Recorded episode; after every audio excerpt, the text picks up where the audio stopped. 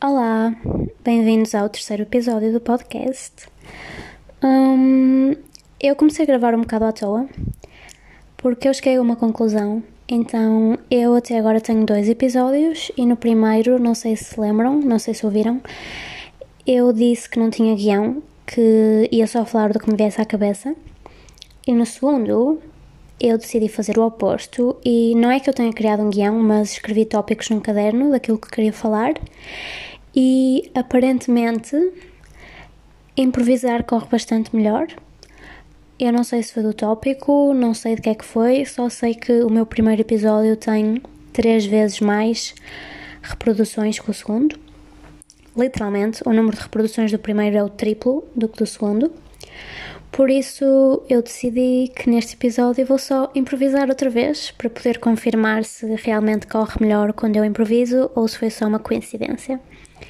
Mas I'm gonna wing it. E vim contar-vos que eu estava a tentar resistir. Eu estava mesmo a tentar resistir, mas quem me conhece sabe que eu tenho um impulso muito grande para fazer merda ao cabelo. E geralmente, quando eu digo fazer merda, é cortar ou pintar. O que eu mais gosto de fazer é pintar, mas ele de momento está pintado preto, por isso não tenho muito por onde ir. Não dá para pintar com outra cor por cima porque nada pega e eu até gosto de me ver com ele preto. Ou seja, podia cortar, mas eu estou a deixá-lo crescer porque já há mais de um ano, já há dois anos que não tenho cabelo comprido e então agora estou a deixá-lo crescer e pensei, qual é a única mudança que eu posso fazer ao cabelo se não eu posso pintar nem cortar? E a resposta era óbvia, a resposta era repas. Então eu, uns 10, 15 minutos antes de ter consulta com a psicóloga, fui para a casa de banho, molhei só o cabelo, peguei na tesoura e. Yeah, pedi ajuda à minha irmã e cortamos o meu cabelo, fizemos repas e ficou bem ficou fixe. Eu estou-me a sentir tipo, completamente uma pessoa nova. Estou satisfeita. Já me sinto bem. Tipo, yeah, I did it and it was totally worth it. E isso lembra-me de um tema que é uma das grandes vantagens de ter irmãos. Eu não sei o que é que filhos únicos fazem. Eu não sei como é que vocês se divertem. Eu não estou a julgar. Eh, é uma pergunta e um pensamento genuíno que eu tenho que é eu todos os dias agradeço por ter a minha irmã. Ela faz 14 anos este ano, ou seja, ainda temos alguma diferença de idade, mas ela é a minha melhor companhia no dia a dia, especialmente agora que estamos em quarentena, seja no que for, seja a ver televisão, seja a cozinhar, seja quando eu preciso de uma massagem nas costas, seja quando eu quero cortar o cabelo, seja a tirar fotos, seja a pintar, seja a estar cada uma no seu canto a fazer trabalhos, mas ao menos ter lá alguém. É tão bom ter uma irmã e dar-nos bem com a pessoa em questão. É tão bom. Eu sinto-me. Eu acho que odiar ser filha única. E eu sei que há vantagens e desvantagens, e eu sei que ser filha única tem muitas vantagens. Por exemplo, uma vantagem que eu, eu consigo ver, caso fosse filha única, é que neste momento eu tenho no meu quarto, eu partilho o quarto com a minha irmã. E eh, neste momento eu tenho no meu quarto um póster de para aí 2 metros, sem exagero, 2 metros de comprimento de Stranger Things. E eu não gosto de Stranger Things e tenho este póster colado à beira da minha cama e tenho de ver sempre que acordo e adormeço.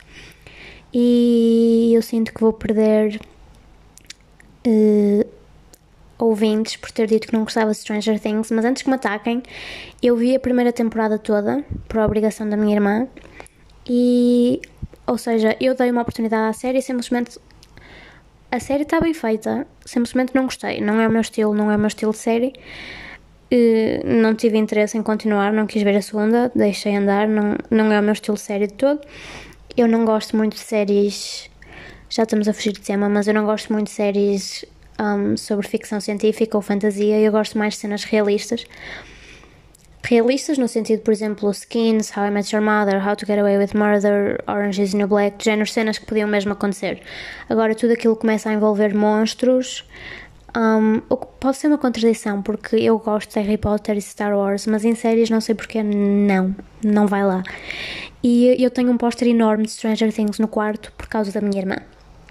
E isso é uma parte negativa de ter irmãos, é termos de ter pósteres de coisas que não gostamos uh, a ocupar à vontade um quinto do total da nossa parede. E depois eu trago cá pessoas e dizem: Oh meu Deus, gostas de Stranger Things? Eu digo: Não, é da minha irmã. É que o póster é mesmo grande. Eu estou a olhar para ele agora mesmo e é absolutamente gigantesco. Eu acho que é quase da minha altura.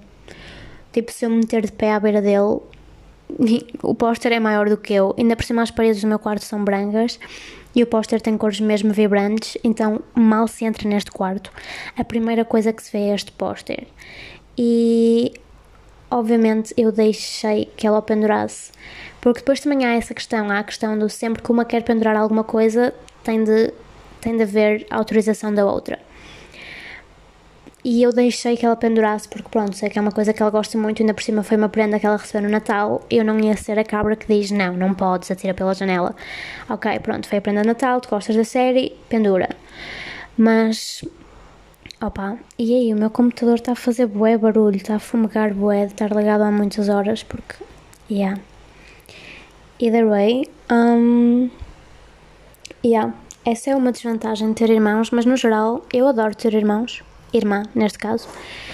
E ainda bem que não sou filha única. É muito bom ter alguém com quem partilhar tudo nesse aspecto. E eu vou desligar o computador porque ele está a fazer mesmo muito barulho. Está a parecer tipo uma fábrica neste momento, tanto que está a mandar vapor e som. E eu odeio quando ele faz isto, eu começo a ficar mesmo assustada, tipo quando ele fica quente e manda som. E eu consigo sentir o meu pai a bater-me à distância quando ele ouvir isto, porque ele está sempre a dizer para eu ter cuidado com o computador. Anyways, desliguei-o.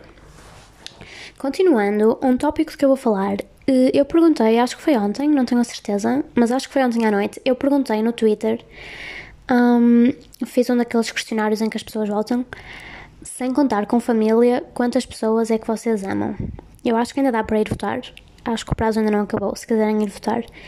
E a opção que. Porque isto é um assunto em que eu sempre tive bastante curiosidade, do género. É uma pergunta estranha que eu às vezes faço às pessoas naquelas conversas tipo eu pergunto quantas pessoas é que amas? Porque eu acho que é curioso. Eu acho que às vezes as pessoas nem sequer pensam nisso e nunca contam ou não param para pensar em quem é que amam ou quem é que amam ou quem é que só adoram ou quantas pessoas é que amam. Não estamos a falar de família, a família não conta. Um, e a opção que teve mais votos foi by far, mas by far mesmo, tipo uma. Tipo, ganhou assim mesmo esmagadoramente, foi a opção de 0 a 3 pessoas, que é um número pequeno, é um número baixo, sendo que a opção máxima era mais de 8 pessoas e essa opção também teve votos. E é engraçado pensar que há pessoas que amam 0 ou 1 pessoas e há outras que amam mais de 8, ou seja, podemos estar a falar de pessoas que amam 10 ou 20 pessoas. E isso também leva a toda a questão de o que é que é amar porque amar não tem definição. Se nós pensarmos nisso, se nós pararmos para pensar nisso, e eu paro bastante para pensar nisso, especialmente agora que tenho muito tempo para pensar. Eu paro porque se nós perguntássemos, se fôssemos perguntar a 10 pessoas, se, fizéssemos, se quiséssemos fazer esse estudo, alunos de psicologia, por favor, alguém faça esse estudo. Se quiséssemos fazer esse estudo, se perguntássemos a 10 pessoas aleatoriamente na rua o que é que é amar, tenho a certeza que íamos ter 10 respostas diferentes. Podiam andar à volta do mesmo, mas iam ser diferentes porque há quem diga amar é estar disposto a morrer pela pessoa e uh, acredito que aí sim só se ama uma ou duas pessoas. Há quem diga que amar é só uma extensão de adorar, é um sentimento muito forte, é gostar muito de alguém e aí sim compreendo que amem mais de oito pessoas. Há quem diga que não consegue explicar, é só uma coisa que se sente e é engraçado porque nós não podemos dizer a ninguém que a pessoa está errada, nós não podemos dizer a ninguém não, isso não é amar, nós não podemos dizer a ninguém que eles não podem amar mais do que oito pessoas, da mesma maneira que não podemos dizer a alguém que é estranho eles só amarem uma ou duas pessoas. E a minha mãe está a espirrar bué alto, eu não sei se ouve ou não, mas ela está a espirrar mesmo bué alto do outro lado da casa. Santinho, espirrou outra vez. E. Um, Uau! Eu sinto que estava a ir bué bem e o espirro da minha mãe desconcentrou-me, mas tipo, o meu podcast não era o meu podcast se eu não perdesse a linha de pensamento a meio, especialmente por causa de a minha mãe ou outro membro familiar qualquer. Either way, um, lá está, pensem nisso. Eu acho que é uma boa reflexão para se fazer de género. O que é que para mim é amar? O que é que é preciso para eu amar alguém? Ou é preciso alguma coisa sequer para eu dizer que amo alguém? E, há pessoas que valorizam muito a palavra amo-te e que a consideram uma palavra pesada e que só dizem algumas pessoas. Eu sou uma dessas pessoas, eu, eu valorizo a palavra.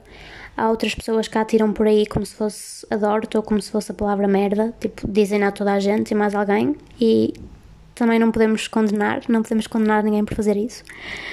Um, mas acho que é um exercício interessante fazer, parar para pensar durante um segundo quantas pessoas é que eu amo, quem é que eu amo e quem é que eu não amo, sendo que pode haver alguém que eu não amo, mas que adoro muito. E lá está, depende daquilo que nós consideramos amar. E é estranho pensar. E a minha mãe está a falar bué alto e está a falar sobre queijo bué alto. Sério, eu vou ficar mesmo fodida se ouvir a minha mãe a falar sobre queijo enquanto eu estou a falar de amor. Either way, um, continuando, a minha mãe está a fazer tanto barulho, Jesus. E ela sabe que eu estou a gravar, essa é a pior parte. Eu avisei, eu disse: vou gravar, silêncio. E ela está a fazer tipo uma barulheira. Um, e, para mim, amar eu já tive mais dificuldade em chegar ao ponto de amar alguém, no sentido em que antes para mim, na maior parte da minha vida, eu estaria no grupo que só ama duas pessoas, duas ou três, eu estava nesse grupo, porque para mim amar era, era estar disposto a morrer por aquela pessoa. Era dar a vida por ela, era fazer tudo e mais alguma coisa por ela, para mim era uma palavra muito forte e chegava a fazer muita confusão quando certas pessoas me diziam que me amavam e eu ficava de género, não, não me amas, é impossível amar-me. E se calhar elas sentiam mesmo isso, sentiam que me amavam, eu é que não conseguia corresponder porque lá está, porque tínhamos definições diferentes daquilo que é amar e daquilo que é o sentimento em si. Mas agora, ultimamente, eu não, não sei até que ponto é que isso pode ser considerado crescimento ou simplesmente mudança, porque não sei se é uma coisa boa ou se é uma coisa má. Também não quero dar um rótulo de bom ou mau. Mas não vou dizer que cresci nem que descresci, vou só dizer que mudei nesse aspecto. E que agora sinto que consigo amar com mais facilidade. Porque agora para mim, eu nos últimos tempos, e agora entra a parte da experiência pessoal Storytime. Nos últimos tempos, por exemplo, no último semestre e na universidade em geral, eu tive momentos em que estive muito em baixo, mas quando eu digo muito em baixo é muito em baixo mesmo, e quem sabe o que eu estou a falar sabe. As pessoas que viram sabem. E bati no, no, no chão, diz-se bati no chão, bati no fundo do poço. Hum, mais do que uma vez, publicamente, do género na universidade e assim.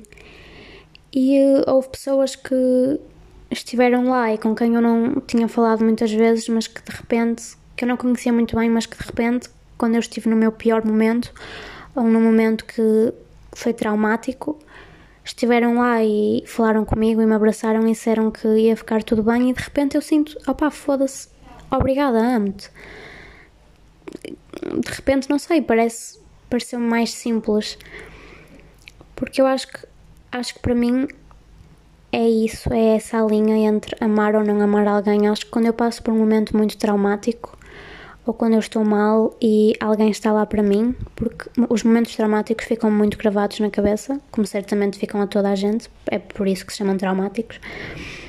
E eh, quando eu olho para trás e penso nesses momentos, pensar em certas pessoas, lá estão as pessoas que estiveram lá, faz-me ficar apegada a elas e pensar se não tivesse sido aquela pessoa, se calhar eu não tinha superado aquele momento, podia ter corrido de uma outra maneira completamente diferente, podia ter sido tão pior, podia ter corrido tão mal.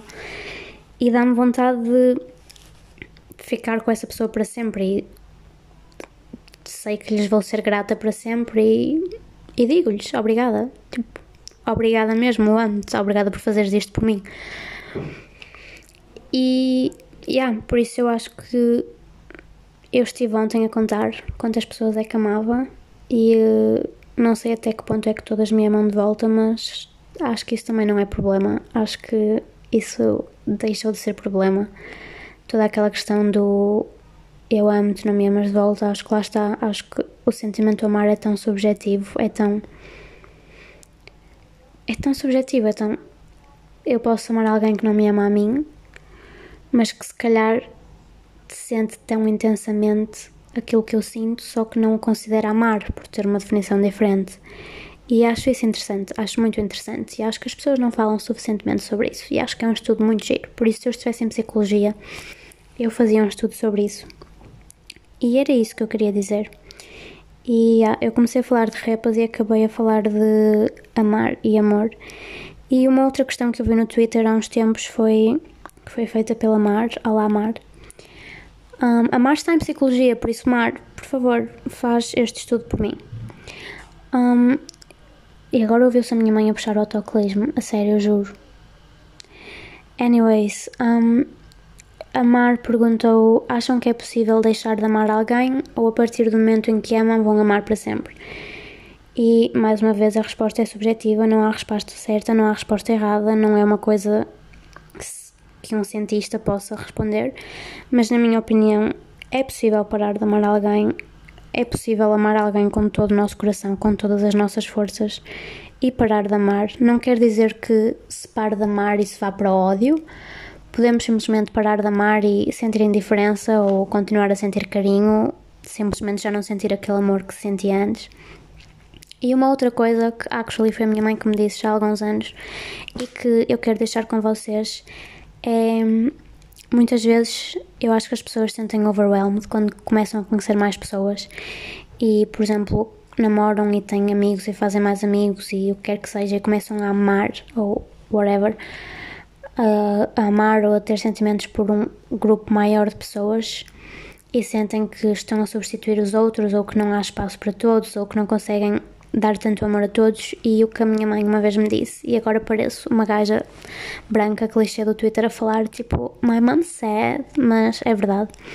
Ela disse que quando conhecemos alguém novo e quando passamos a amar alguém novo o amor que nós temos no nosso coração não se divide. O nosso coração é que se expande e estica. E eu acho que isso é bonito e acho que it's something to keep in mind que começar a amar alguém não significa que temos de passar a amar menos as pessoas que amávamos antes. And that's it. E pensem nisso. I think it's interesting. E by the way, toda a gente me tem dito que eu tenho uma voz fofinha. E eu sei que é um elogio, mas eu estive a ouvir o podcast do Miguel Luz.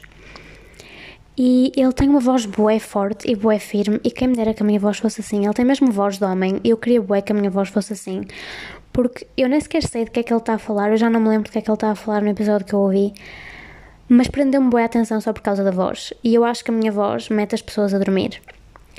Ou seja, eu acho que, não que eu quisesse seguir rádio, mas eu acho que vou escolher rádio, porque se eu fosse para rádio, ia só para o Oceano Pacífico, por causa da minha voz fofinha, eu ia boa fazer o Oceano Pacífico da RFM. E, e aí ia meter toda a gente a dormir. Mas that's it. Thanks for listening. E se quiserem ajuda a fazer repas em casa, peçam-me.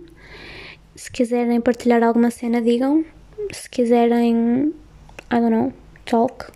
I'm here, I'm your friend. Love you, beijinhos. Fiquem bem.